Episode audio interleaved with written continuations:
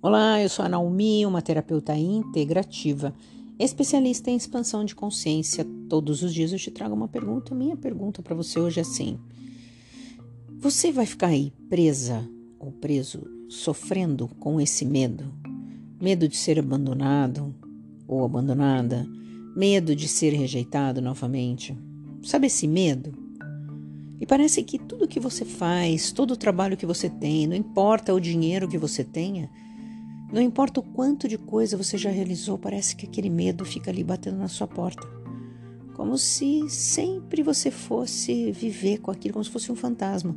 Agora essa pessoa vai me abandonar, agora eu vou perder o emprego, ou agora eu vou ser rejeitada. Parece que fica sempre esperando, como se fosse um bicho que vai te pegar em qualquer minuto. E sabe que a gente vai criando isso desde a infância? E a gente cria esses padrões do abandono, da rejeição, desse medo, conforme a, a, a sociedade vai colocando isso pra gente.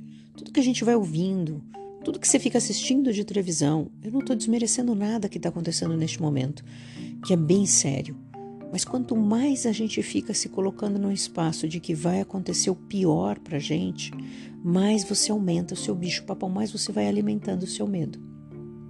A gente tem que ter medo, sim, de não se jogar na frente do carro, de não abrir a janela e querer voar.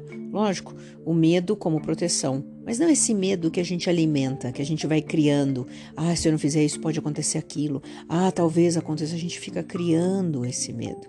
E quando você cria esse medo, você se torna uma pessoa alienada. E uma pessoa alienada fica muito fácil de ser manipulada. E aí eu vou te perguntar de novo: qual é a vantagem de você ser alienada e manipulada? Como é que você vai conseguir tomar uma decisão na sua vida, mudar qualquer coisa na sua vida se você está alienada? Se você está sendo manipulada, qualquer pessoa pode chegar na sua orelha e manipular você justamente por causa desse medo. Ótimo dia.